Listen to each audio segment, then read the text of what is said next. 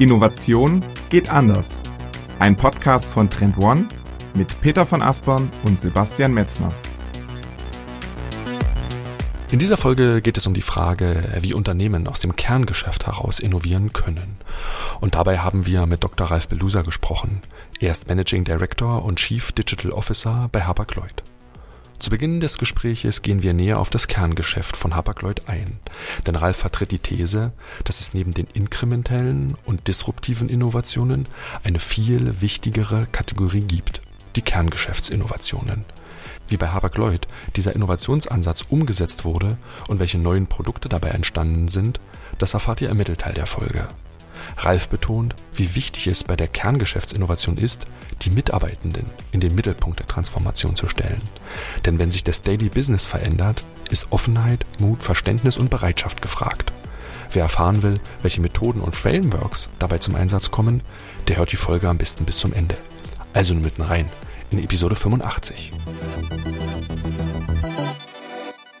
Herzlich willkommen zum führenden Innovationspodcast Innovation geht anders mit mir, Peter von Aspern aus Hamburg und wie immer zugeschaltet aus Berlin ist ist Sebastian Metzner und auch von mir ein herzliches Willkommen in dieser Folge. Schön, dass ihr in dieser Woche wieder zuhört. Ganz herzlich willkommen heißen wir euch, die hier zum ersten Mal bei diesem Podcast zuhören. Peter, und heute sprechen wir über das Thema der digitalen Transformation bei Hapag-Lloyd und du als waschechter Hanseat, für dich ist das auf jeden Fall ein Freudentag heute, ne? Absolut, absolut. Also ich, ich freue mich ganz besonders, ähm, dass wir auch so einen hochrangigen Vertreter von Hapag-Lloyd ähm, gewinnen konnten, die heute dabei zu sein, denn Hapag-Lloyd ist, wie ihr vielleicht wisst, eine sehr, sehr große Traditionsreederei und auch fest mit Hamburg ähm, verbunden und ein total faszinierendes Unternehmen, weil es eben wirklich globale Dimensionen einfach hat. Ne? Also einfach auf, aufgrund des Geschäftsmodells.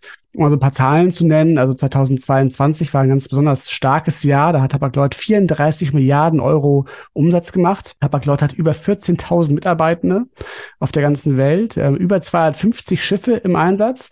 Und von diesen 250 Schiffen sind allein 100 so groß, dass sie mehr als 8000 Container auf einmal transportieren können. Also es gibt auch Schiffe, die können sogar mehr als 10.000, mehr als 12.000. Ähm, und das, das sind unfassbar große Mengen. Also 8000 Container, wenn man sich mal vorstellt, so als als Kette auf so einer ähm, LKW, ne, also auf so einer Autobahn oder als so Güterzug, das ist einfach unfassbar viel, also was da bewegt wird. Und ähm, ja, Leute ist deshalb für mich also Globalisierung pur. Ähm, und deshalb ist es ein extrem spannendes, spannendes Feld, sich dieses Unternehmen mal anzuschauen, eben vor dem Kontext von Innovation und Transformation. Genau, und das haben wir heute vor und dazu haben wir uns einen ganz besonderen Gast eingeladen. Wir begrüßen ganz recht herzlich Dr. Ralf Belusa. Ralf, herzlich willkommen bei uns im Podcast. Schön, dass wir dich heute zu Gast haben dürfen. Vielen lieben Dank, vielen lieben Dank. Ich freue mich auch super auf den Podcast und auch hoffe, dass das eine super Folge für alle Zuhörer und Zuhörerinnen wird. Ralf, du hast mir deine, sich deine Vita so anschaut, da hast du so einen Background, der auch ganz viel, so auch gerade am Anfang bei dir mit Startups zu tun hat, und auch mit, mit Software, mit Agilität, mit Digitalisierung. Und die erste Frage ist natürlich, ähm, wie seid ihr denn zusammengekommen? Also Habak Lloyd und du? Super gute Frage. Ja, in der Vergangenheit hatte ich in der Tat also viel mit Startups zu tun, aber auch mit äh, großen Firmen, mit Konzernen. Und das Thema der Digitalisierung, der Neuerfindung, der Transformation, ist natürlich überall mit dabei und ist natürlich auch in allen Bereichen, also ob wir in, in die IT gucken, Software, im Marketing, im Sales, in Finance, in Controlling, in Customer Service, überall findet es natürlich statt.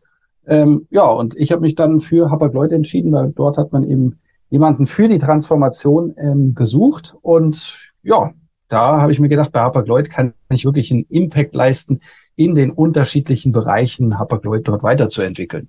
Lass uns noch mal ganz kurz ein Stück weit auf deine Station anschauen. Du hast eine unheimlich vielfältige Vita, wenn man sich dein Background akademischer Art anguckt, wenn man so anschaut, was du beruflich an Stationen hast. Lass uns noch mal ganz kurz in deine Station schauen, um einfach noch mal so die Perspektiven, die du total multiperspektivisch vereinst, kennenzulernen.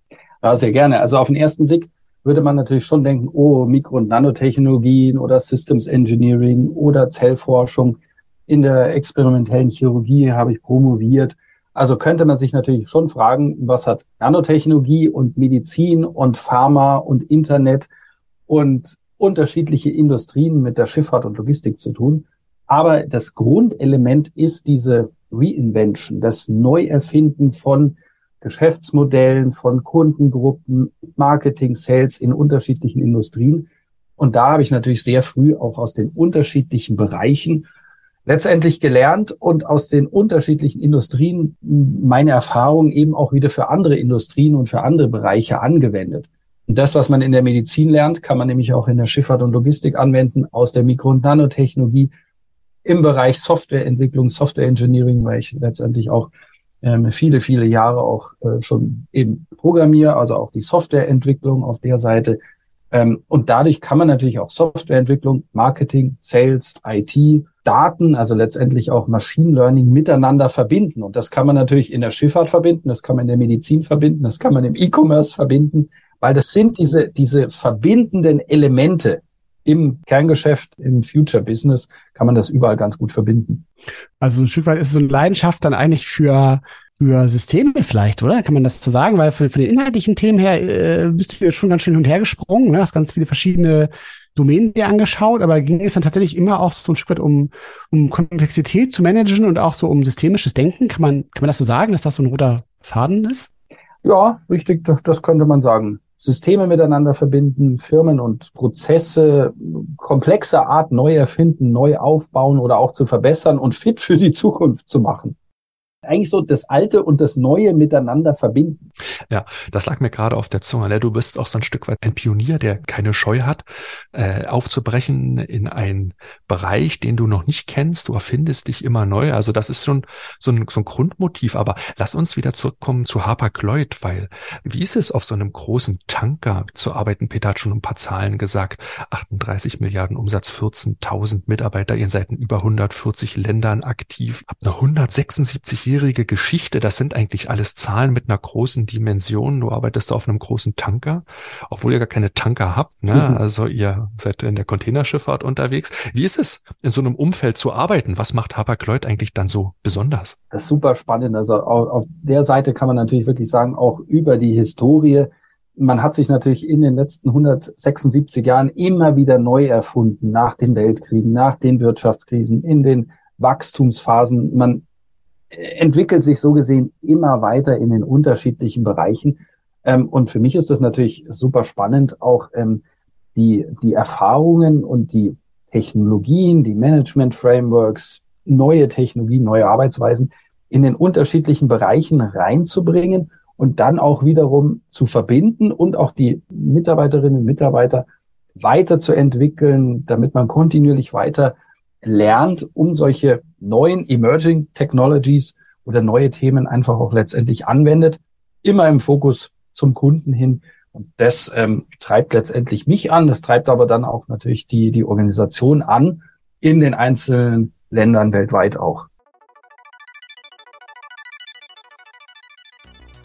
Und an dieser Stelle ein kurzer Hinweis auf unsere Cloud-Lösung, den Trendmanager, den ich euch schon einige Male hier am Podcast vorstellen durfte. Der Trendmanager ist das strategische Werkzeug für eure Innovationsarbeit und hilft allen Innovationsverantwortlichen bei der Digitalisierung von Innovationsprozessen. Mit dem Trendmanager habt ihr den Vorteil, eure eigenen Trendradare erstellen zu können und damit ihr die Trends nicht mehr aufwendig identifizieren müsst und wirklich Zeit spart, haben wir den gesamten Content bereits für euch in das Tool getan.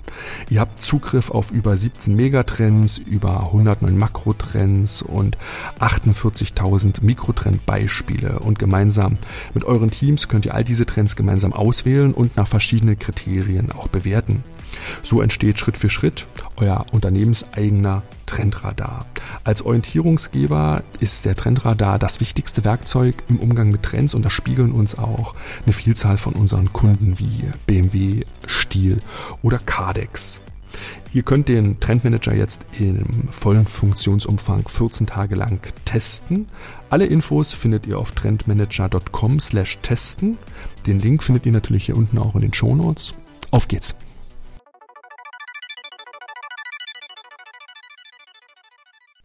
Ja, das ist total spannend, weil auch, also man merkt jetzt schon, finde ich, dass der Unterschied von Transformation und Innovation ist, dass wir eigentlich bei dir auch sofort von den Inhalten her ganz nah an der Kernorganisation dran sind. Und bei Innovation ist es ja oft so, dass man erstmal Dinge abkapselt und sagt, ne, wir bauen vielleicht so eine Art Hub oder so ein Lab oder haben irgendwo so separierte Units, die ähm, so ein Stück weit versuchen, auf der grünen Wiese ähm, neues Geschäftsmodell aufzubauen Und hier bei dir und, und Hapag-Lloyd ist das ja auf jeden Fall ganz anders, weil, weil du halt direkt auch quasi ganz nah an der Kernorganisation dran bist. Und ich glaube, weil das im Folgenden so wichtig ist, ähm, das auch zu verstehen, macht es auch nochmal Sinn, einmal kurz ja, in euer aktuelles Core-Business auch einzutauchen, um zu verstehen, was ihr da eigentlich tut. Und wenn ich es jetzt richtig verstanden habe aus unserem ähm, Vorgespräch auch schon, äh, du hast es auch sehr, sehr simpel einmal runtergebrochen, ihr transportiert Stahlboxen von A nach B und das tut ihr in einem Markt, der ja inzwischen tatsächlich sehr stark konsolidiert ist. Also es gibt ja noch wenig ähm, große internationale Player. Und ähm, ähm, eine Frage, die ich auf jeden Fall auch gerne mit anschieben möchte, ist, warum eigentlich ist Hapag-Lloyd ähm, hier so erfolgreich? So als, ne, also als Hamburger, als deutscher Player auf so einem globalen Business. Also wie hat, wie hat man es geschafft, hier mitzuhalten und, und so erfolgreich dabei zu bleiben? Mhm. Also wichtig ist für Hapag-Lloyd natürlich Number One for Quality, weil Qualität in dem Transport, in der Logistik, Container von A nach B zu bekommen, das ist wirklich ausschlaggebend. Also qualitativer Marktführer hier zu sein, auch im Thema Sustainability, in allen Themen, die man eben macht, muss die Qualität ganz oben sein. Da geht es gar nicht so sehr um die Masse oder auch die Geschwindigkeit, sondern eigentlich eher auch um die wie sagt man, Termintreue, damit der Kunde auch weiß, was er bekommt, zu welchem Zeitpunkt, damit die einzelnen Transportschritte, die man in der Logistik hat, damit die möglichst reibungslos, einfach, simpel, transparent zusammenpassen, damit sich der Kunde letztendlich auch irgendwo entspannen kann und sagen kann, ja, meine, meine Güter, die kommen richtig zur richtigen Zeit am richtigen Ort einfach total reibungslos an. Und das geht natürlich dann darauf äh, darüber hinaus, auch mit den Transportdokumenten, mit der Rechnung, mit dem Import, mit dem Export, mit der Verzollung, diese ganzen Themen. Ähm, oder kommt auch auf den LKW die Güter oder auf die Schiene, dass das Ganze so reibungslos und einfach miteinander zusammenhängt. Und da hilft uns natürlich auch die Digitalisierung, die Innovation, auch gemeinsam halt mit allen Büros weltweit, das, um das Stück für Stück die Qualität immer, immer besser zu machen. Weil das ist echt eine Herausforderung bei diesen vielen Schnittstellen, die man dort eben hat. Interessant, das Thema Vertrauen ist sozusagen mit einer der größten Erfolgsfaktoren. Aber um nochmal wirklich so in euer operatives Business reinzuschauen, weil ich es ebenfalls für sehr, sehr wichtig halte, genau zu verstehen, was Hapag-Lloyd macht. Ihr seid eine Reederei. Ihr habt sowohl Schiffe im Besitz als auch gecharterte mhm. Schiffe, um so ein bisschen Flexibilität drin zu haben, je nach Konjunkturlage. Und eure Hauptaufgabe ist es, diese Container an Häfen entgegenzunehmen und dann aufs Schiff zu bringen, über den Seeweg von Europa zum Beispiel nach Nordamerika, nach Asien zu transportieren, dort sozusagen die Ladung zu löschen und dann weiter zu transportieren, das meistens dann auf dem Landweg. Aber das ist, kann man das so sagen, das ist euer eigentlich euer Kerngeschäft, oder? Richtig, richtig, genau. That's in a nutshell. Und wer sind dann so, so, so die Kunden, um das auch nochmal so zu verstehen ne, und auch so das Bild nochmal ein bisschen plastischer zu machen? Ähm, wer, also wer, wer beauftragt euch? Sind, sind das dann direkt große Corporate und, und also quasi direkt die Endkunden oder sind das dann äh, oft dann andere Speditionen, die euch beauftragen? Ähm, wie funktioniert das? Genau, also im Grunde ist es eigentlich äh, die gesamte Bandbreite. Also es sind Klein-, Klein- und Kleinstkunden, die auch nur einen Container äh, pro Jahr verschicken oder auch nur einen Container in ihrem Leben, aber eben auch mittelständische, kleinere Firmen, die halt, was weiß ich, 20, 40, 80 Container im Jahr haben. Dann gibt's die größeren Key-Accounts und dann natürlich auch die großen ähm, die man kennt, die Automobilhersteller, äh, Lebensmittelhersteller, aber auch große Möbelgiganten äh, oder wie man sie auch immer nennen möchte. Ähm, aber auch diese ähm, Forwarder oder auch andere Logistikpartner, die man halt weltweit kennt, mit denen arbeitet man natürlich dann auch zusammen. Also da kommt letztendlich alles zusammen, weil äh, auch große Spediteure, die jetzt nur LKWs haben, äh, arbeiten natürlich auch mit Hapag-Lloyd zusammen. Also sagen, mh, hm, mit meinem LKW komme ich halt doch schwer über den Ozean. Und deswegen greifen da diese Supply Chains, die äh, ineinander, damit es eine, eine zusammenhängende ähm, Lieferkette eben gibt, greifen die unterschiedlich eben zusammen. Und genauso ist es auch mit der Schiene. Und da gibt es letztendlich eigentlich alle Kundengrößen von einem Container bis zehntausende Container. Mhm. Du hast du schon so ein bisschen erklärt, was in den Containern alles drinne ist. Was sind die relevantesten Routen, wenn wir uns das mal ganz kurz auf so einer Weltkarte vorstellen? Von wo nach wo sind die größten Warenströme, die für euch am relevantesten sind? Also ist natürlich, wie man sich das im, Weltgesch äh, im Welthandel natürlich vorstellen kann, aus Asien, aus China kommt natürlich auch, äh, kommen sehr viele Güter natürlich nach Europa und nach Amerika, in die USA. Auf der anderen Seite hat man natürlich auch ähm, Ernten oder sowas aus Lateinamerika, kommt natürlich auch viel in die USA, aber eben auch nach Europa und nach Asien. Also die typische Kirschernte zum Beispiel, ähm, das hat man dann wieder Lateinamerika, Asien. Aber im Grunde sind das so die, die großen Ströme, die man hat. Und es gibt natürlich auch Wachstumsmärkte, wo man auch sieht, okay, da ist natürlich auch gerade so mit, mit Afrika und so, merkt man natürlich, ähm, da gibt es natürlich auch äh, große Märkte oder Märkte, die auch im Kommen noch sind.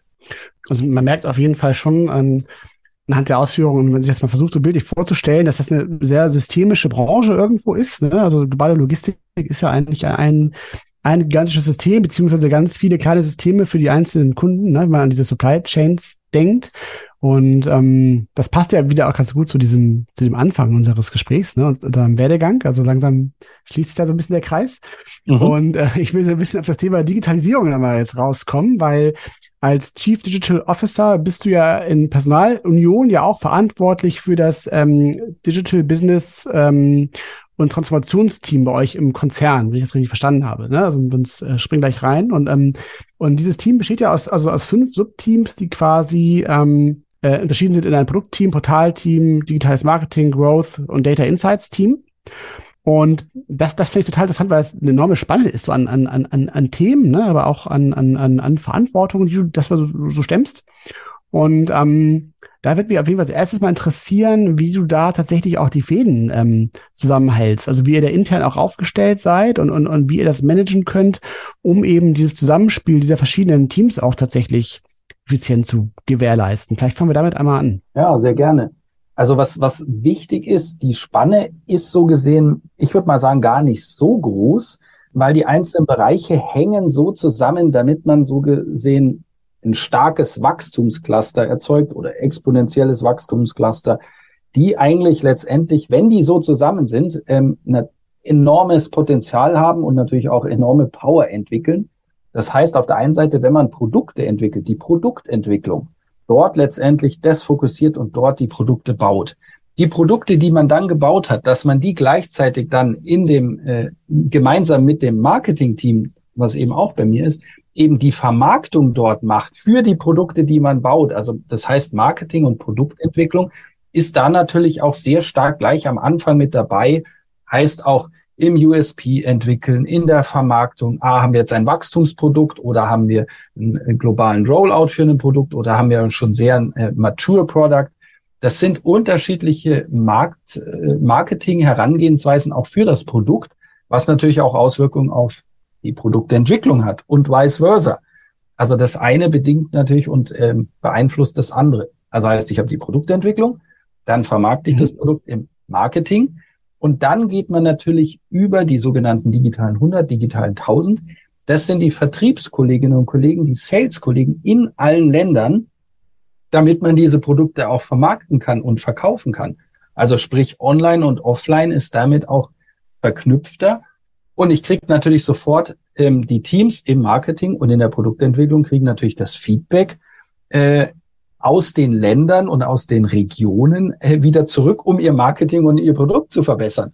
Also macht natürlich total Sinn, dass das zusammenhängt. Dadurch wird die Produktentwicklung schneller und effizienter und besser auf den Kunden abgeschnitten. Beim Marketing genau das Gleiche.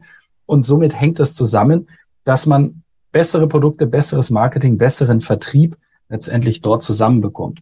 Und das beim vierten Team ist zum Beispiel auch mit den Insights, also Data, Customer Insights, um dort ähm, Detailinformationen datenseitig ähm, zu analysieren, was wiederum der Produktentwicklung hilft, was dem Marketing hilft, was dem Vertrieb und dem Sales hilft. Also so als, als Power Unit, die ähm, vier, fünf Teams zusammenpacken, weil die sind natürlich unschlagbar stark dann in allen Ländern im Feedback, im Knowledge Exchange, im Produktverbesserung, im Marketingverbesserung, im Sales, im Vertriebsverbesserungen. Ähm, und das ist eigentlich, kann man nur sagen, das ist unleashed the potential äh, aus den einzelnen Abteilungen. Da es gibt viel, viel weniger Reibungsverluste und sonstige Sachen, Querschläger, die man sonst in klassischen oder in anderen Organisationen sieht. So nach dem Motto, ah, mhm. Marketing macht was anderes, Sales hat noch was anderes vor, äh, Produktentwicklung muss noch was anderes, äh, Architektur äh, vorbereiten für ganz was anderes. So ist man wirklich ein super schlagkräftiges Team, was die Qualität in einem extremen schnellen Zyklus eben weiterentwickeln kann. Und lass uns das an der Stelle nochmal genau verstehen, weil das hört sich sehr, sehr dezentral an. Ne? Ihr habt euer Headquarter in Hamburg. Und mhm. vielleicht kannst du uns einfach da nochmal einen Eindruck geben, jetzt aus der Zentralität herausgedacht.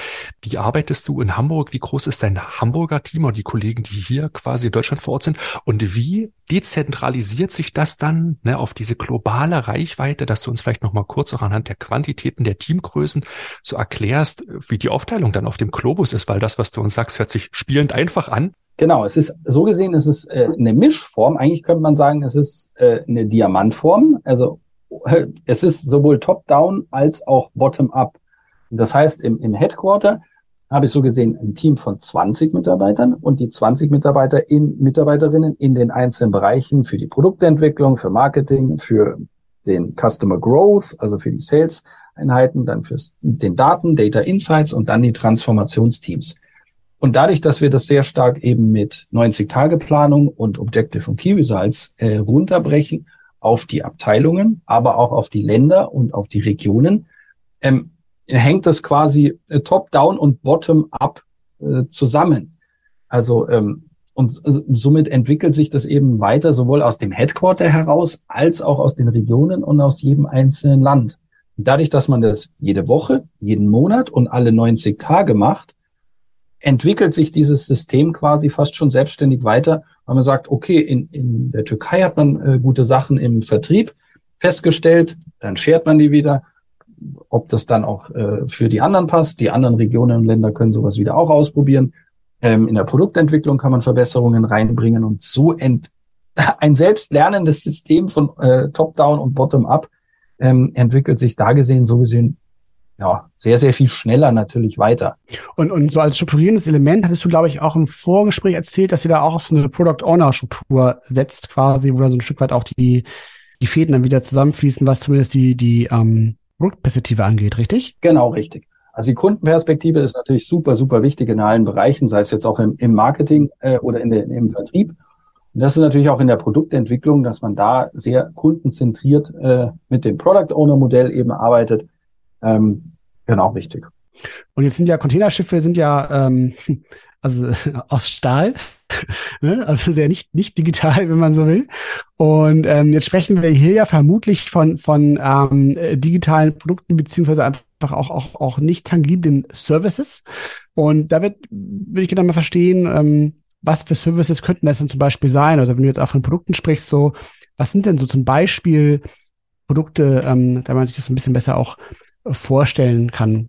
Also die digitalen Produkte, das fängt schon an bei der Angebotserstellung oder bei der Buchung, bei ähm, Transportversicherungen, bei Import und Export, bei einfachen Dokumenten, bei einfachen Rechnungslegungen. Also diese ganzen Services, die, ähm, die man eigentlich eher so als Standard sehen würde oder die natürlich zum Prozess, zum Standard dazugehört, ähm, die entwickeln wir kontinuierlich weiter, damit es halt immer, immer leichter auch für den Kunden wird.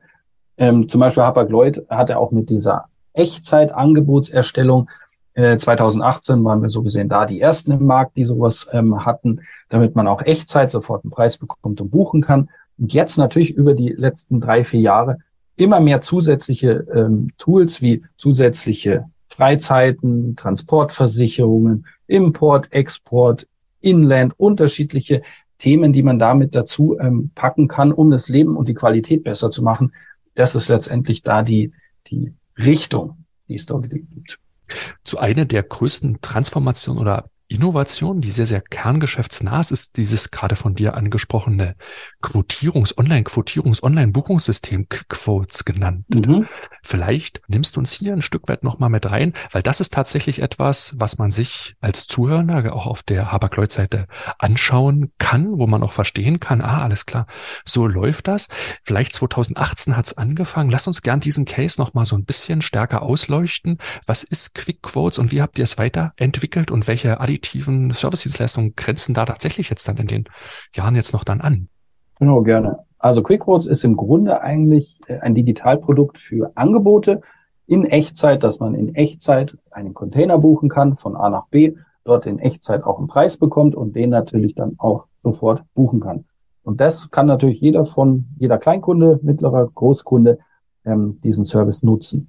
Im zweiten Schritt, um diese QuickQuotes-Familie weiter auszubauen, haben wir das erweitert ähm, mit QuickQuotes Spot, also für Spot-Geschäfte, für den Spot-Markt. Äh, kann man sich so ganz gut vorstellen, wenn man einfach schnell einen Container von A nach B möchte oder sagt, ah, ich guck mal, ob noch fünf Container äh, möglich sind, die äh, mit auf die Reise gehen können, dann kann ich das über QuickQuotes Spot buchen, für das Spot-Geschäft, für den Spot-Markt. QuickQuotes als klassisches Tool ist dann eher so ein bisschen mittelfristiger angelegt vom Zeithorizont.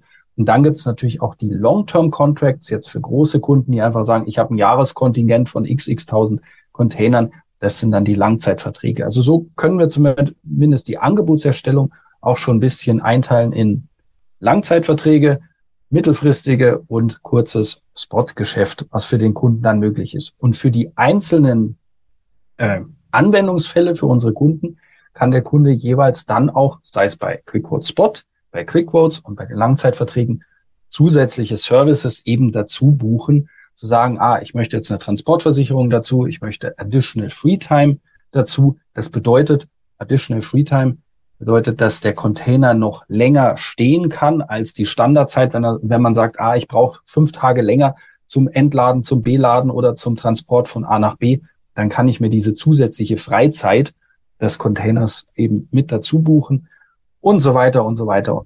Dadurch, dass das äh, immer mehr digital nutzbar ist, ähm, hilft das natürlich auch dem Kunden, weil er das direkt online buchen kann.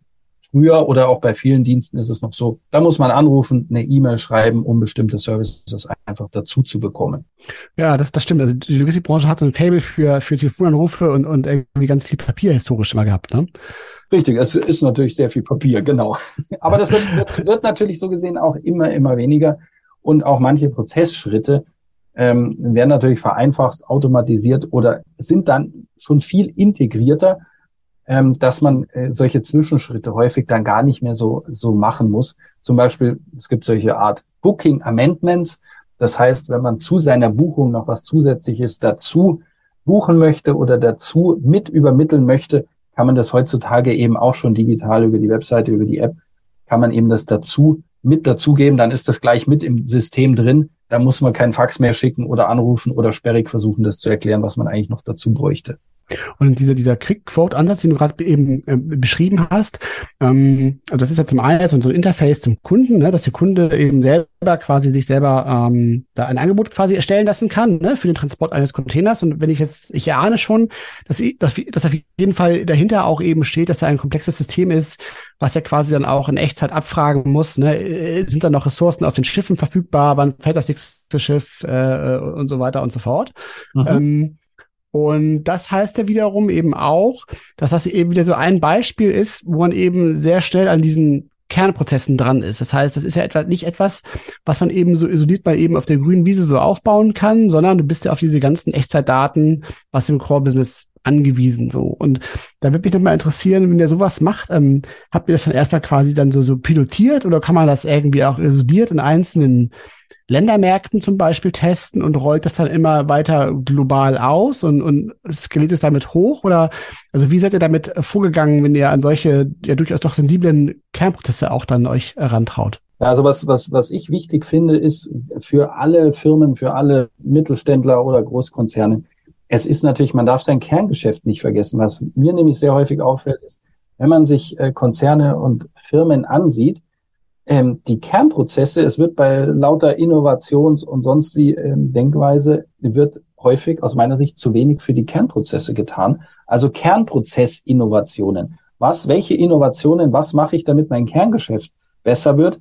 Weil da liegen manchmal die Hausaufgaben, nenne ich es mal ganz gerne, die, die Mastus, die liegen so offensichtlich auf der Hand, ähm, wenn man jetzt in den Markt reinguckt, äh, manche Firmen, die haben noch nicht mal ihre Hausaufgaben getan, die sie eigentlich schon vor 15 Jahren hätten machen müssen. Und da überlegt man dann, ob man nicht irgendwas auf die Blockchain bringen könnte oder ob man nicht äh, mehr mit Machine Learning macht. Aber man hat noch nicht mal seine Standardhausaufgaben gemacht, die eigentlich schon 15 Jahre alt sind.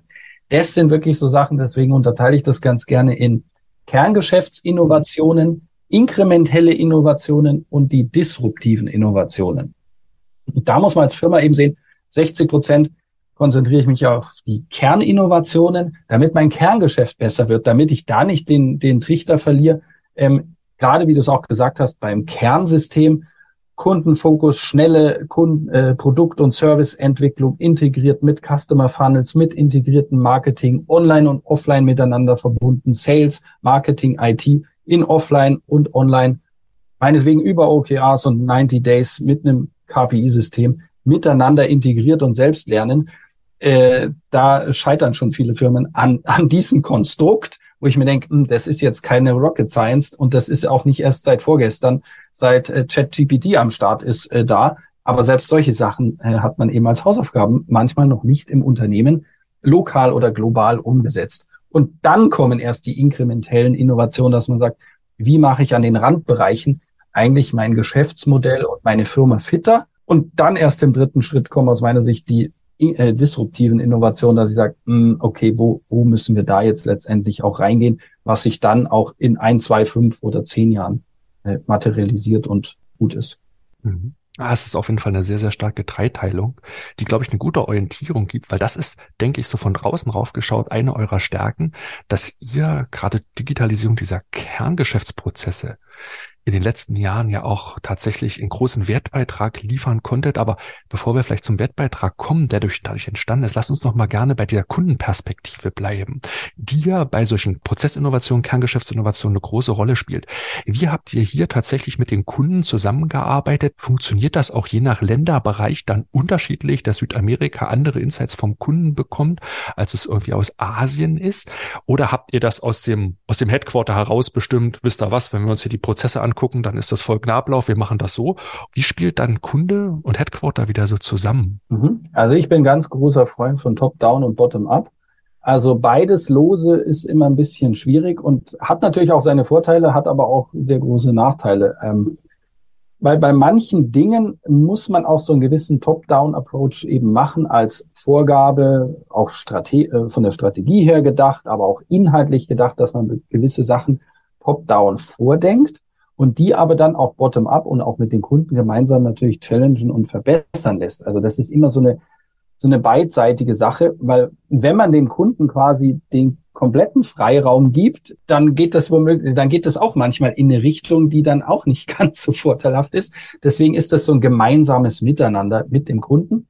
Deswegen für all unsere Produktentwicklungen, aber auch im Marketing, im Vertrieb machen wir das kontinuierlich mit eben Frameworks, äh, unterstützt, gemeinsam mit dem Kunden kontinuierlich weiterentwickeln, die Produkte zu verbessern, die Sales-Kampagnen zu verbessern, die Marketing-Initiativen zu verbessern. Das läuft quasi kontinuierlich immer so Hand in Hand, gemeinsam mit dem Kunden. Und das läuft natürlich manchmal besser und manchmal schlechter. Das sind alles nur Menschen und Maschinen, so gesehen. Ähm, oder es gibt auch neue Themen, wo man sagt, oh, damit kann man jetzt ganz neue Themenbereiche auch wieder aufstoßen und noch besser werden. Mhm. Lass uns mal vielleicht zurückkehren zu dieser Dreiteilung, von der wir eben noch gesprochen hatten, ne? von den ähm, Kernprozessinnovationen, inkrementelle Innovation und dann äh, disruptive Innovation, weil ich teile das auch, was Sebastian eben meinte, dass das eine ganz, ganz spannende Dreiteilung nochmal ist, weil oft so gefühlt sprechen viele eigentlich eher von dieser Zweiteilung. Also fangen direkt an bei inkrementellen Innovationen und, und ähm, überspringen einfach mal direkt diese Kernprozessinnovationen deshalb teile ich da total auch deine Beobachtung, wie du da machst, ne, dass das oft tatsächlich, ja, diese Hausaufgaben einfach irgendwo übersehen werden oder vielleicht auch nicht so als prestigeträchtig vielleicht äh, wahrgenommen werden. Aber du hattest auch im Vorgespräch also mal so ein paar Zahlen genannt oder auch irgendwo sehr, anschaulich gemacht, welche Potenziale da tatsächlich drin stecken. Ähm, und die waren ziemlich beeindruckend, wenn man mal da rangeht und äh, diese Hausaufgaben macht. Vielleicht kannst du uns da noch mal mit reinnehmen, ähm, was ihr da so auch erreichen konntet für Habak-Leut. Genau, richtig. Also eigentlich so diese ganz normalen Basics, die man zum Beispiel machen kann, wenn ein Kunde ein Angebot angefragt hat, dass man dem Kunden automatisch nach einer gewissen Zeit eine E-Mail schickt. Du, lieber Kunde, hast vor x Tagen bei uns ein Angebot angefragt passt das Angebot für dich in der E-Mail, dann kannst du hier draufdrücken und gleich buchen. Wenn du noch Fragen hast, kannst du hier draufdrücken und deinen Key-Accounter ansprechen oder für weitere Fragen kannst du hier draufdrücken. Also vollautomatische E-Mails, die natürlich kontinuierlich ähm, verbessert werden, sei es von der Headerline, Subject-Line, vom textuellen Inhalt auf die Regionen, auf die Länder immer wieder weiterentwickelt und angepasst, was natürlich die Conversion Rates erhöht, um den Abverkauf eben vollautomatisch nur über solche Funnel-E-Mails mit Triggerpunkten beim Kunden eben zu verbessern. Das sind Sachen, die man halt out of the box einfach äh, anschalten kann. Aber auch, dass man zum Beispiel vom Kunden lernt, was nutzen bestimmte Kundengruppen, wie nutzen sie es, zum Beispiel Personas auch einführen und dementsprechend auch die Produkte weiterentwickeln, weil zum Beispiel in der, in der Schifffahrt, in der Logistik ist es sehr häufig so, dass Kunden, die zum Beispiel, die eine Buchung durchführen, die sehen zum Beispiel ganz selten die Hapag-Lloyd Startseite. Die sehen ihre Buchungsseite, wo sie buchen. Das heißt, wenn man jetzt Updates oder Informationen den Leuten gibt, die buchen sollen, und ich die auf die Hapag-Lloyd Homepage bringe, ja, dann sehen das sehr viele Kunden einfach nicht. Und das heißt, dass man kontinuierlich von seinen Kunden und den Kundengruppen lernt, wer macht eigentlich was, wer trifft die Entscheidung, wer kauft was, wer entscheidet sich für bestimmte Produkte. Und da muss man seinen Kunden viel, viel tiefer verstehen. Ähm, also rethink the customer, so gesehen, ähm, damit ich dann auch dementsprechend die Werbung, den Vertrieb, die Produkte anpassen kann, damit das auch anständig konvertiert. Weil normale Firmen sehe ich halt häufig, die freuen sich, wenn man dann 20 Prozent Wachstum hatte. Äh, man weiß aber gar nicht, dass man eigentlich 300 Prozent versägt hat ähm, weil man quasi die Kundengruppe gar nicht richtig getroffen hat. Man freut sich nur über die 20 Prozent, die es halt, die es halt so einigermaßen vielleicht getroffen haben und die dann konvertieren. Deswegen ist es dann diese Potenzialausschöpfung. Bei vielen, vielen Beispielen muss man da viel besser den Kunden verstehen, auch aus den Regionen. Welches Problem löse ich für meinen Kunden? Und dann muss das Produkt und das Marketing und der Sales halt dementsprechend drauf passen. Ja. Das ist faszinierend, wenn du das so erklärst. Ich versuche dann immer mitzukommen und das zeitgleich so für mich zu übersetzen, weil ihr schaut dann relativ auf kleine Metriken, relativ auch lokal auf die Zahlen und leitet davon quasi die Potenziale oder auch die Probleme auf der anderen Seite, wenn zum Beispiel Verweildauer auf Webseiten zu hoch sind, eventuell hat der Kunde was hier nicht verstanden. Daraus leitet ihr das ab. Ist das richtig verstanden? Mhm, genau, richtig. Wenn man zum Beispiel sieht, Warum sind Kunden in Asien, warum brauchen die für eine Buchung äh, signifikant länger als zum Beispiel in Nordeuropa? Da muss man einfach reingehen und sagen, hm, da muss man verstehen, wieso braucht der Kunde in Nordeuropa, braucht er nicht so viel Zeit? Ja, weil man dann urplötzlich merkt, dass die Kundengruppe, die zum Beispiel in Asien bucht, die zum Beispiel immer bei ihren Kunden anrufen müssen, um das Containergewicht, um den Inhalt der Ware ähm, zu verstehen. Wie schwer wird denn der Container? Also in Asien muss, müssen viele Kunden ihre Kunden wiederum anrufen und das verzögert natürlich die Buchung. Während in Nordeuropa hat man teilweise eine andere Kundenschicht, die das selber verschicken und das Containergewicht wissen und somit sofort auch eingeben können und angeben können. Und das äh, von diesen Sachen, das ist jetzt nur ein Beispiel, da gibt's hunderte Beispiele, womit man natürlich super vom Kunden lernen kann und auch gemeinsam den Kunden dann natürlich fragt und helfen kann, Jo, wie können wir denn dein Leben einfacher machen? Also dann deckt jetzt zum Beispiel wahrscheinlich mit diesem Data Insights Team unter anderem solche, solche Punkte auf, aber wahrscheinlich dann auch durch, durch Feedbacks durch eure Mitarbeiter aus den verschiedenen äh, Ländern, so dass ihr wahrscheinlich dann so ein ganz enormes Backlog wahrscheinlich habt von, von Punkten, die man angehen könnte und die dann aber quasi dann auch äh, ja irgendwie priorisieren müsst, ne? wahrscheinlich dann nach Potenzial oder Umsetzbarkeit, dass ihr dann kontinuierlich dann diese Punkte abarbeitet. Ne? Also kann man sich das dann so, so vorstellen? Genau, da glaube ich aber auch, ähm, ja, Data Insights generiert natürlich auch Insights und auch äh, Reports und Realtime-Dashboards, die dann auch etwas komplexer sind und auch dann mit unserer äh, internen großen Einheit VIA, die machen quasi dann die ganz großen Unternehmensreports und solche Sachen. Ähm, was mir immer wichtig ist, ist, dass alle Teamteilnehmer, ob die jetzt in, als Product Owner oder in der Produktentwicklung sind oder im Marketing oder im Sales, im Growth mit den digitalen 100, digitalen 1000 oder den Transformationseinheiten, dass die insgesamt die Daten selbstständig verstehen können, lernen können und weiterentwickeln können. Also mir ist schon wichtig, dass ähm, diese Grundbausteine, dass das natürlich jeder versteht und jeder auch damit arbeiten kann und jeder auch damit umgehen kann, ähm, weil das brauche ich in der Produktentwicklung, das brauche ich im Vertrieb, äh, das brauche ich im Marketing. Also jeder muss sich damit auskennen, weil wenn ich da zum Beispiel ein separates Team hätte, was sich nur um die Daten kümmert, ja, dann kennen wir doch unsere, unsere, ähm, wie wir da so agieren, so als Organisation. Ja, die Dateneinheit, die muss uns erst die Daten zur Verfügung stellen. Oder die haben die Anforderungen nicht verstanden oder bla bla bla. Da gibt's wieder tausend Dinge, wo ich sage, nee, sorry, jeder muss schon sein eigenes Zimmer kennen, wie hoch, wie breit, wie schwer und wie sich das da drin äh, bearbeitet. Also jeder muss schon seine Zahlen auch echt äh, kennen und im Griff haben. Da kann man nicht sagen, da sind die, die, die Kolleginnen und Kollegen vom Daten sind dafür verantwortlich. Du hast gerade noch mal so ein Stück weit über diese vorlaufenden Indikatoren gesprochen. Ne? Ich gucke jetzt vielleicht auf die nachlaufenden Indikatoren. Welchen Business Impact, vielleicht auch in, in Euro oder in Dollar gesprochen, hat jetzt vor allen Dingen die digitale Produktentwicklung bei, gehabt? Genau, also äh, 2017, 2018 haben wir quasi mit dem digitalen Geschäft dort angefangen, mit den Online-Buchungen und haben jetzt ähm, und auch letztes Jahr schon so die 30 Prozent äh, Marke des Gesamtumsatzes ähm, bei Hapag-Lloyd eben für das Kleinkundengeschäft über die Webseite eben dort abgedeckt. Das heißt, 30 Prozent unseres Geschäfts weltweit mit Kleinkunden, Kleinstkunden läuft quasi über das Digitalgeschäft. Und da kann man sich natürlich bei den jetzigen Umsätzen natürlich auch gut ausrechnen, wo man da letztendlich dann auch rauskommt. Man muss natürlich auch sagen, es ist natürlich nicht alles Neukundengeschäft, auch wenn wir Neukunden generieren und Churn Prevention Programme und sowas natürlich fahren.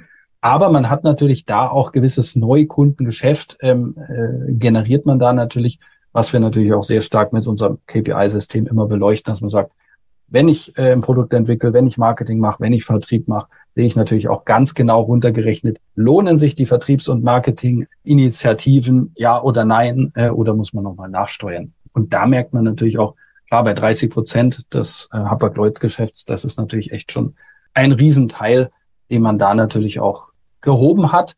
Und auf der anderen Seite ein gewisses Gesamtkundengeschäft ähm, hat man natürlich von, von dem Faxgerät und vom Telefon dann auch in den Digitalbereich rübergebracht. Also es ist natürlich nicht alles 30 Prozent neu, Neugeschäft, keine Chance. Also kann man schon sagen, dass wahrscheinlich 60 Prozent oder irgendwas in, in dem größeren Bereich ist natürlich auch Bestandskunden, die dann sich sagen, ach, online ist dann doch vielleicht ein bisschen bequemer und äh, qualitativ auch einfacher damit zu arbeiten. Aber das zieht natürlich dann auch Neukunden an, wo natürlich auch der Fokus liegt.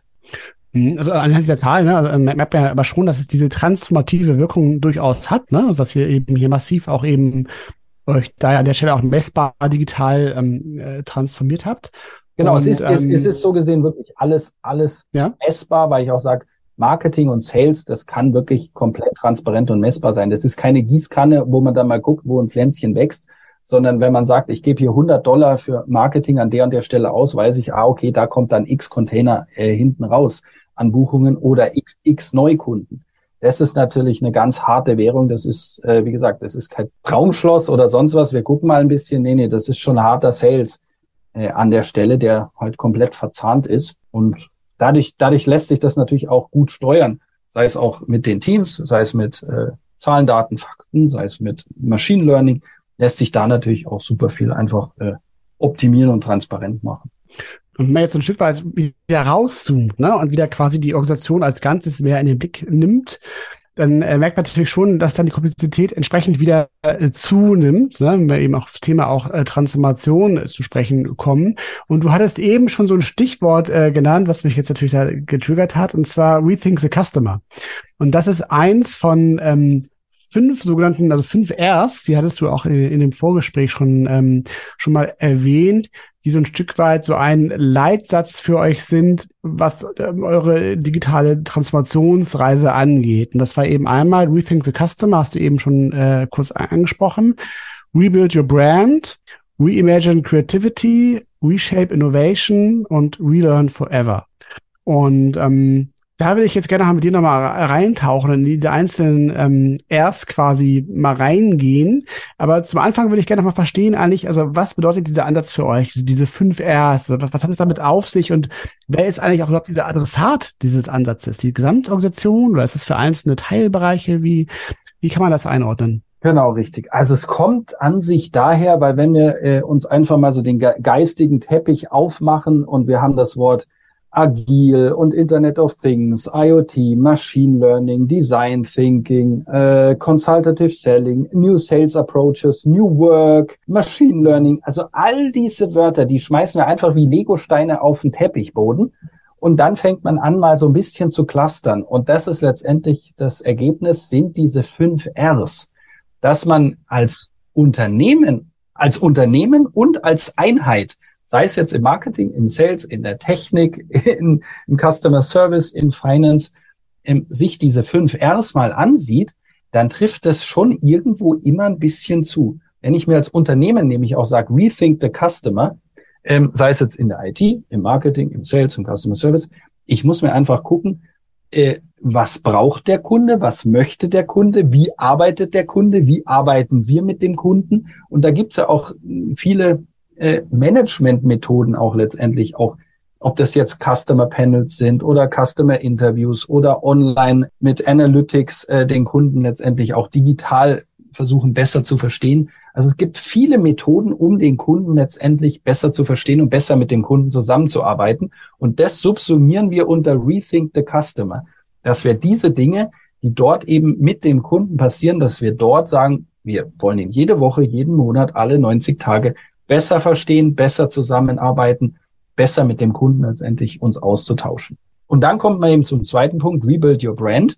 Alles, was man macht, dass man sagt, ich habe ein neues, gutes Produkt, ich habe einen Service, das, was ich meinen Kunden anbieten möchte, dass ich dort eben meinen Brand dementsprechend auch weiterentwickle. Weil ich sehe häufig auch Firmen, da weiß man manchmal nach gewisser Zeit oder nach gewissen Jahren gar nicht mehr, für was steht die Marke eigentlich.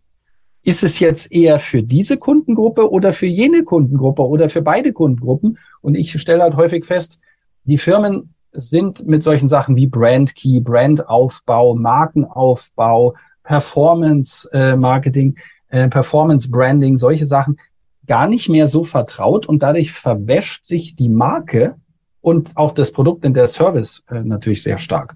Und um das miteinander zu verbinden, kommt halt aus Rethink the Customer, kann man da letztendlich dann mit den Brand Key Methoden, Marketing Methoden auch den, die Marke aufbauen, die Marke aufladen, den Service aufladen, die Produkte aufladen das, da gibt's schon Techniken, dass man das machen kann. Mhm. Nur, die werden immer sehr isoliert voneinander gesehen, weil Brand Marketing, Brand Key, bla bla bla, ah, das macht entweder Kommunikation oder Marketing, aber macht Marketing oder Kommunikation was in der Produkt- und Serviceentwicklung? Äh, never ever.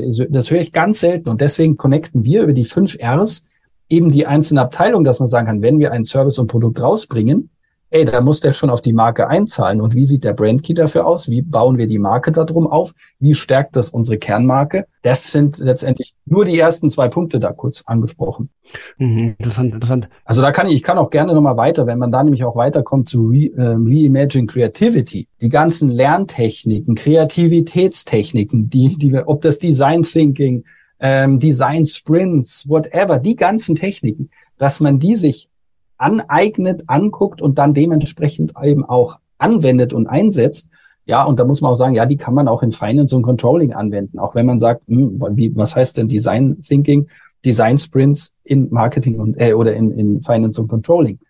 Aber diese Dinge dann eben wieder kontinuierlich anzuwenden um seine Brand zu verstärken, sein Produkt zu verbessern, sein Service zu verbessern, den Kunden besser damit zu connecten. Also man merkt, diese, dieser ganze Flickenteppich an Buzzwords und Wörtern, die man so kennt, die verbinden sich durch diese fünf Rs, verbinden sich urplötzlich. Dann ist man natürlich bei dem Punkt Reshape Innovation das, was wir vorhin ja schon hatten, Kerninnovationen, inkrementelle und disruptive Innovation. Und da kann ich natürlich auch wieder die Kreativität, den Brand, den Kunden, die Produkte, die Services da dementsprechend wieder reinmappen. Und dadurch wird dieser ganze Wust an Flickenteppich, müssen wir hier jetzt mehr New Work machen und hier more Agile oder hier more Efficiency und Process Driven, bla bla bla. Das lässt sich alles sehr transparent und einfach miteinander verbinden. Das ist nämlich gar kein wilder Teppich aus unterschiedlichen Einheiten, sondern es ist eigentlich ein gesamter Organismus, der mit so ein paar einfachen Strängen oder Autobahnen ganz gut miteinander ver zu verknüpfen ist. Und der letzte Punkt ist natürlich dann Relearn Forever, dass man an allen Punkten, egal wo man ist, immer wieder dazulernt und das immer wieder kontinuierlich implementiert und reinbringt, so dass man sagt, okay, es gibt zum Beispiel 90-Tage-Planung, es gibt OKRs, es gibt Consultative Selling, es gibt neue moderne Sales-Methoden, um Online- und Offline-Sales miteinander gewinnbringend zu verbinden und trotzdem alle Mitarbeiter zu motivieren. Und man lernt es und implementiert es und probiert es aus. Und dann gerade bei Hapag-Lloyd ist es natürlich super schön, weil wir haben da die Kolleginnen und Kollegen in über 130 Ländern. Da kann man natürlich super viel auch aus den Regionen lernen und iterativ sehr, sehr viel schneller die jeweiligen fünf Rs und unsere Initiativen und Projekte und unsere OKRs natürlich kontinuierlich verbessern, auch inhaltlich. Weil das wäre nämlich genau meine Frage gewesen. Wie läuft das ab, dass wirklich die relevanten Mitarbeitenden in den verschiedenen dezentralen Länderorganisationen das auch genauso uns jetzt erklären könnten, wie du uns das erklärt hast. Wie kriegst du das in die Anwendung? Wie kriegst du das? Ist das ein Schulungsthema? Mhm. Super cool. Da ist man nämlich bei dem Relearn Forever. Jede Woche, jeden Monat, alle 90 Tage haben wir natürlich auch global Lernziele, Schulungsziele zu den unterschiedlichen Themen. Also um beim Thema OKA reinzukommen, OKAs zu verbessern, äh, agiles Arbeiten zu verbessern. Aber nicht nur agiles Arbeiten, sondern weil es ist nicht alles agil. Manchmal muss man auch effizienzoptimiert arbeiten und effizient und Skalierungstechniken anwenden. Finde ich immer ganz witzig, wenn Unternehmen äh, versuchen, Agilitätstechniken anzuwenden, obwohl sie eigentlich skalieren und effizient machen müssen.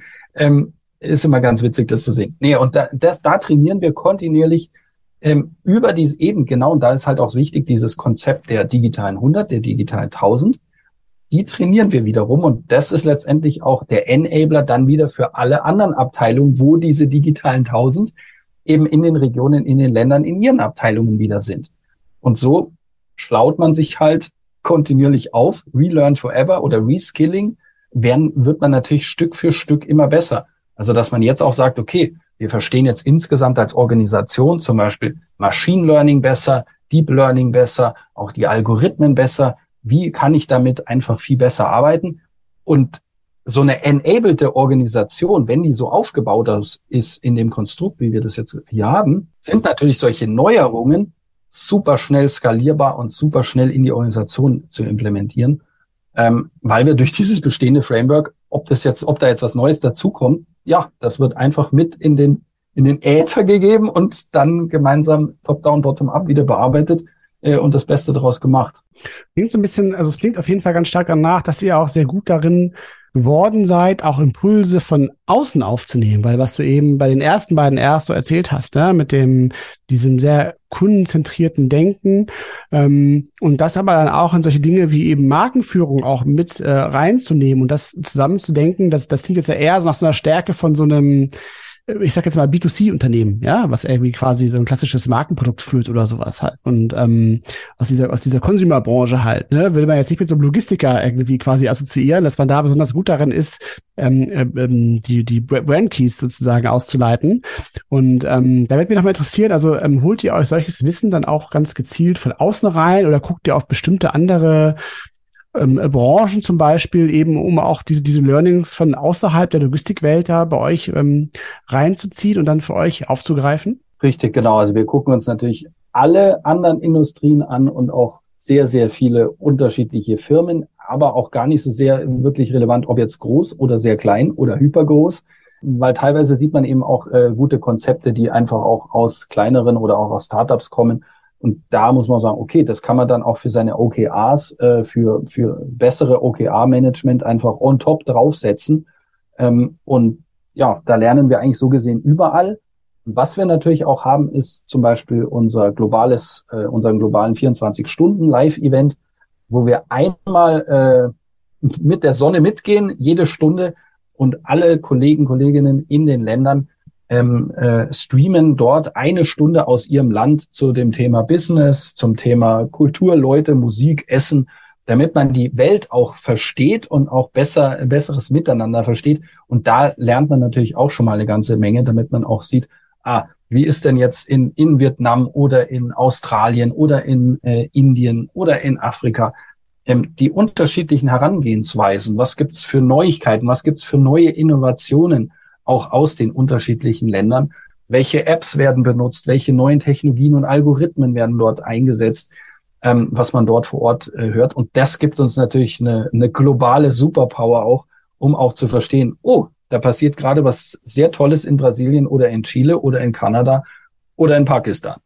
Und das ähm, bringen wir dann natürlich auch zusammen. Und wenn man dann die Kultur hat, auch als Unternehmen, diese positive Macherkultur, Macherinnenkultur zu sagen, hey, das schauen wir uns an, das klingt spannend, das klingt cool, das könnte uns äh, helfen, äh, dann lass uns das mal ausprobieren. Und wenn es nicht klappt, dann ist auch gut und wenn es klappt, ist auch gut.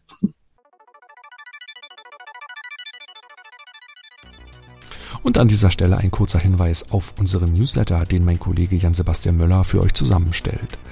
Am wertvollsten ist der Newsletter für alle Innovationsverantwortlichen, die nach neuen Impulsen zur wirksamen Innovation suchen.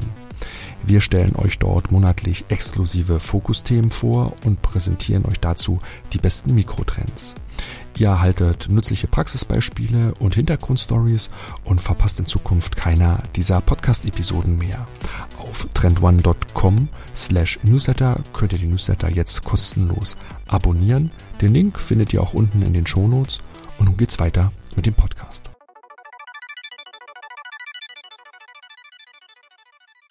Das, was ich so ein Stück weit aus dem Beispiel ne, entnehme mit dem 24-Stunden-Event, das sind ja alles Kulturtechniken, die ihr dort mhm. einsetzt. Und wenn wir diesen Faden weitergehen zu dem 5R-Ansatz, auch das ist ja etwas, was wieder sehr, sehr stark an den Personen anhängt, am Mindset.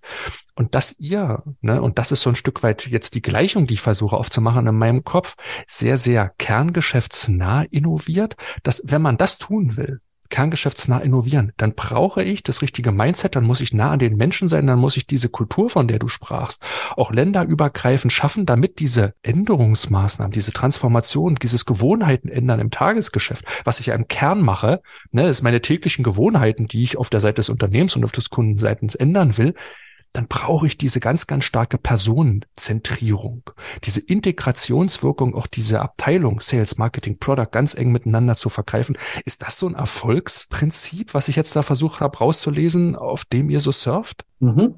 Also ich würde es noch ergänzen, du hast vollkommen recht, ich würde es noch ergänzen um Sachen, dass man die Mitarbeiterinnen und Mitarbeiter kontinuierlich schult und weiterentwickelt, gemeinsam weiterentwickelt, zu sagen, hm, es gibt nichts, äh, also es gibt viele Sachen, die kennen wir nicht, die können wir nicht, aber die lernen wir, die machen wir gemeinsam und die probieren wir aus. Also das ist ein großer Punkt, damit das Knowledge, das Wissen einfach mehr wird, auch über solche neuen Dinge wie, äh, was ist denn Brand Key, was sind denn unterschiedliche Kreativitätstechniken, äh, wie kann ich die überhaupt einsetzen? Weil gerade dieses, wir lernen die Sachen und wir setzen es dann auch ein und wenden es an und verbessern es dann. Also nur eine Schulung zu machen, dass wir sie gemacht haben, ah, da, das bringt da nichts äh, dass wir jetzt wissen, was agiles Arbeiten ist und dann haben wir trotzdem noch unsere Halbjahresplanung. Also dieses, dieses kontinuierliche Weiterentwickeln der Mitarbeiter ist da natürlich super wichtig und dass wir das in das bestehende Tagesgeschäft einweben oder auf das, auf das Tagesgeschäft auch anwenden. Also sei es auch auf das Kerngeschäft, inkrementelle und disruptive Geschäft immer wieder anwenden. Ja, das ist einfach Bestandteil, dass man gar nicht mehr merkt, äh, ist das jetzt was anderes, was separates, und dadurch fällt einem auch das Inkrementelle und Disruptive gar nicht mehr so inkrementell und disruptiv auf, weil man das ja eigentlich mit einem ähnlichen Mindset, mit einem ähnlichen kreativen und positiven Mindset immer wieder bearbeitet, vielleicht mit ein bisschen anderen äh, Methoden oder mit anderer Technologie teilweise. Aber im Grunde gibt es auch den Menschen natürlich Sicherheit, weil sie wissen, oh, ja, das ist mein Plan und den habe ich im Griff und ich kann den auch selber weiterentwickeln und steuern. Und dadurch ist es nicht eine Transformation, die ich mache, sondern man macht letztendlich, man bereitet das Feld dafür und die äh, Mitarbeiterinnen und Mitarbeiter, die gestalten letztendlich die Transformation dann auch am Ende des Tages in ihrer Geschwindigkeit. Weil selbst wenn ich sagen würde, mach mal bitte dreimal so schnell, am Ende des Tages machen wir es trotzdem nicht dreimal so schnell. Weil manche Sachen, merke ich auch selber, manche Sachen brauchen halt dann doch ein oder zwei Jahre länger, muss man ganz offen sagen, weil die Gesamtorganisation, die Menschen einfach auch ihre Zeit brauchen, das zu verarbeiten, anzuwenden oder vielleicht auch braucht man als Organisation auch mal, sehe ich ja auch, drei, vier Zwischenschritte. Man muss erst mal zwei Zwischenschritte machen, wo man sich auch denkt, hm, warum eigentlich? Eigentlich könnte man gleich den vollen Schritt gehen, aber na, sorry, die, das, die Organisation braucht das manchmal. Dann ist das halt so. Dann ist man halt erst in zwei Jahren soweit, aber dafür ist man in zwei Jahren sattelfest soweit äh, und hat die, die Organisation verändert. Weil ich sehe häufig, man macht eine Veränderung in der Organisation und dann kriegt man ein bisschen Schwierigkeiten oder das Geschäft läuft ein bisschen anders und schon ist diese Organisationsänderung wieder nur so halfway home oder man vergisst die. Also es ist nicht nachhaltig. Und die Sachen, die wir machen, ja, die dauern vielleicht sechs Monate länger, aber sie sind dann so bei den Menschen angekommen, dass sie sagen, ja, das machen wir auch danach noch so, weil es ist wirklich besser. Und wenn es nicht besser ist, dann, dann verbessern wir es so, dass es besser ist. Nee, das war ja mal richtig, richtig spannender Insight gerade von dir. Ähm, das ist hochinteressant. Ich, also an Betracht der Zeit, ne, also unsere Zeit ist halt leider gleich ähm, schon zu Ende. Weil ich will einmal ganz kurz noch mal rein äh, nachfragen, wie, wie organisiert ihr dieses, dieses, ähm, dieses Lernen, also wenn ihr quasi jetzt, ich sag mal ein Beispiel, ihr, ihr führt jetzt in irgendeinem Bereich agiles Arbeiten ein, ab, abgedroschen jetzt so als Beispiel, aber egal, ne? Also, und dann stellen die aber fest, hm, ja, ähm, also ihr schult das, die wenden das an und dann stellen sie fest, hm, ja, für uns funktioniert das aber so nicht so gut, wir machen es besser so oder so.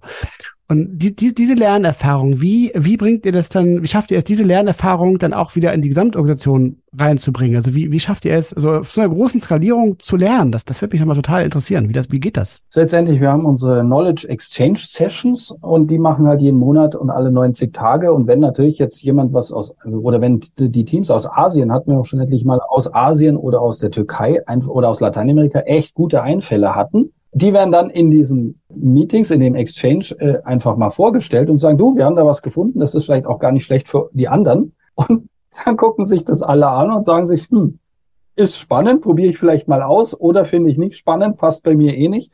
Ähm, so, so entwickelt sich quasi die Organisation weiter und wo ich auch ein Freund bin, nicht überall immer gleich weiter. Also es, man muss nicht immer alles global gleich skalieren, weil ich merke das bei mir auch in den Team, auch wenn man nur mal in das abgedroschene Thema der agilen Arbeit reingeht, ob das Scrum ist oder Kanban oder Scrumban oder Hyper Agile und die ganzen Methoden, alle sind so ein bisschen anders, haben, manche Sachen sind gleich, aber ich muss auch sagen, wenn man die, die Mitarbeiterinnen und Mitarbeiter drauf schult, und merkt, das eine Team arbeitet mehr in Kanban und die anderen arbeiten mehr in Scrum und das dritte Team macht ein bisschen Scrumban, ein bisschen eine Mischung, da bin ich vollkommen fein damit.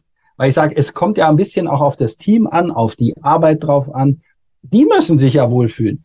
Ich finde es immer da so ein bisschen äh, schräg, wenn man sagt, ja, wir haben jetzt top-down entschieden, alle müssen Scrum machen, ob's passt oder nicht.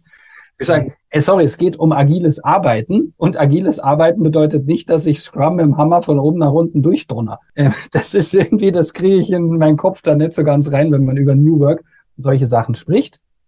Deswegen das so ein bisschen auch kreativ den Teams überlassen und auch miteinander zu sagen. Klar hat man dann manchmal so ein bisschen die Anpassungsschwierigkeiten. Die einen haben Hyper Agile und Scrum und die anderen haben Kanban. Ja, das ist manchmal von den Schnittstellen ein bisschen holpriger. Ja, aber da muss man dran, auch dran arbeiten und dass sich dadurch entwickelt sich aus meiner Sicht auch die Organisation weiter, weil nämlich alle insgesamt schlauer werden und besser werden. Wenn ich das von oben nur, von oben nach unten durchdonner, dann wird die Organisation aus meiner Sicht nur halb so schlau und bleibt da auch dann stehen, weil so nach dem Motto, ja, der Chef oben hat gesagt, das sollen wir jetzt so machen. Ja, es, es ist halt nur halb schlau. Und deswegen doppelt schlau ist halt von oben und von unten beides gemeinsam machen. Dann tatsächlich auch, dass die Innovation oder Veränderungen dann auch tatsächlich gelebt werden. Ne? Das hört sich jetzt von den Akzeptanzquoten von dir so geschildert traumhaft an, dass die Änderungsmaßnahmen, die ihr quasi so einwebt, auch sehr, sehr gut akzeptiert wird. Da könnte man uns jetzt noch garantiert eine Stunde länger drüber austauschen, wie das genau funktioniert und worauf ihr geachtet habt. Und weil das, denke ich, ein ganz, ganz also alles ist Thema nicht ist. Ne? Immer, alles ist natürlich nicht einfach und manche Sachen dauern auch sehr, sehr lange und manches ist auch sehr herausfordernd. Aber so dieses Grund, die, die, diese Grundarbeit, sowas, da laufen schon viele Sachen wirklich sehr, sehr gut. Aber sonst wäre es auch langweilig, wenn es nicht die eine oder andere Herausforderung da noch geben würde, um sich dort dann auch weiterzuentwickeln und auch jetzt zum Beispiel auch die neuen Themen sei es mit äh, den neuen Algorithmen oder OpenAI und solche Sachen, die Sachen dort mit GPT auch noch stärker zu verknüpfen und zu verweben, was natürlich dann auch überall an allen Stellen äh, zum Einsatz kommt. Weil das wäre nämlich meine abschließende Frage nochmal gewesen. Gibt es Themen in der Zukunft, die dir nachts den Schlafraum, an die du denkst, die in den nächsten drei, fünf, zehn Jahren für euch super relevant werden als Hapag-Lloyd und wo wir die nächsten Innovationsthemen dann schon erwarten können? Richtig. Also aus meiner Sicht sind die ganz großen Themen natürlich bis 2030 sieht man natürlich ganz stark. Das sind die äh, digitalen Zwillinge, die Digital Twins, sei es im Metaverse oder nicht, aber in einem System, wo sich auf der Supply Chain letztendlich die digitalen Zwillinge vom Schiff, vom Container, von den IoT-Devices über die Häfen äh, miteinander verbinden in einer digitalen Supply Chain, also die physische Supply Chain und daneben die digitale Supply Chain über die digitalen Zwillinge mit allen IoT-Devices und Devices, die man dort am Start hat. Das ist natürlich ein großes Thema. Und das andere große Thema ist natürlich die künstliche Intelligenz, AI, Machine Learning, Deep Learning und so weiter. Weil das hat nachhaltig in allen Bereichen sieht man mhm. das genauso. Und das weben wir natürlich genauso in unsere Matrix jetzt genauso wieder ein, an allen Stellen, weil man muss wirklich auch sagen, AI ist for everybody. Ähm, everything plus AI, also alles plus AI ähm, wird letztendlich dort erweitert. Und das, äh, ja, das begleitet mich im Schlaf und äh, tagsüber natürlich auch. Großartig. Herzlichen Dank, Ralf, für diese spannende Reise durch die digitale Transformation von Hapag-Lloyd. Das, das war echt extrem spannend, auch nochmal zu verstehen, wie ihr das managt, so eine Transformationsreise auch global zu gestalten. Ähm, und ich fand es auch extrem interessant, was du auch nochmal erzählt hast zu diesen kerngeschäftsnahen Innovationen, weil ähm, da hast du wirklich völlig recht, dass dieses Thema tatsächlich ähm, an ganz vielen Stellen äh, zu kurz kommt. Und das fand ich auch mal ganz wertvollen äh, Gedanken, das viel mehr in den Fokus zu nehmen und da wirklich auch ganz viel relevante Wertbeträge zu holen sind. Also von daher ganz herzlichen Dank für das sehr gute Gespräch, Ralf. Herzlichen Dank. Danke für die Einladung und für den tollen Podcast. Vielen Dank. Weil wenn sich Hörende mit dir gerne weiter unterhalten würden oder den Austausch mit dir bevorzugen, wie kann man dich am besten erreichen? Am allerbesten geht immer über LinkedIn. Singen ein bisschen, aber LinkedIn bin ich eigentlich äh, immer aktiv. Einfach äh, connecten und schreiben. Freue ich mich auf jede Anfrage und freue mich auf den Austausch. Super dann findet ihr die Kontaktdaten vom Ralf unten in den Show Notes. Wir danken euch vielmals fürs Zuhören beim Podcast. Wenn euch der Podcast hier gefallen hat, dann empfehlt uns gerne weiter an eure Kollegen und Freunde. Am meisten freuen wir uns immer darüber, wenn ihr uns bei Spotify oder bei Apple Podcast fünf Sterne da lasst. Das hilft uns dann, den Podcast ein Stück weit sichtbarer zu machen. Ja, wenn ihr Themen oder Gästewünsche habt, schreibt uns gerne an podcast.trendone.com, Peter, und dann hören wir uns wann wieder? Ja, genau, wie gewohnt in zwei Wochen, und zwar am Donnerstag, dann den 11. Mai. Dann erscheint Folge 86 mit Martin Kastner von Miele. Und es geht um das Thema Trend und Technology Scouting. Super. Habt eine schöne Zeit. Bis bald. Tschüss, tschüss. Tschüss, mach's gut.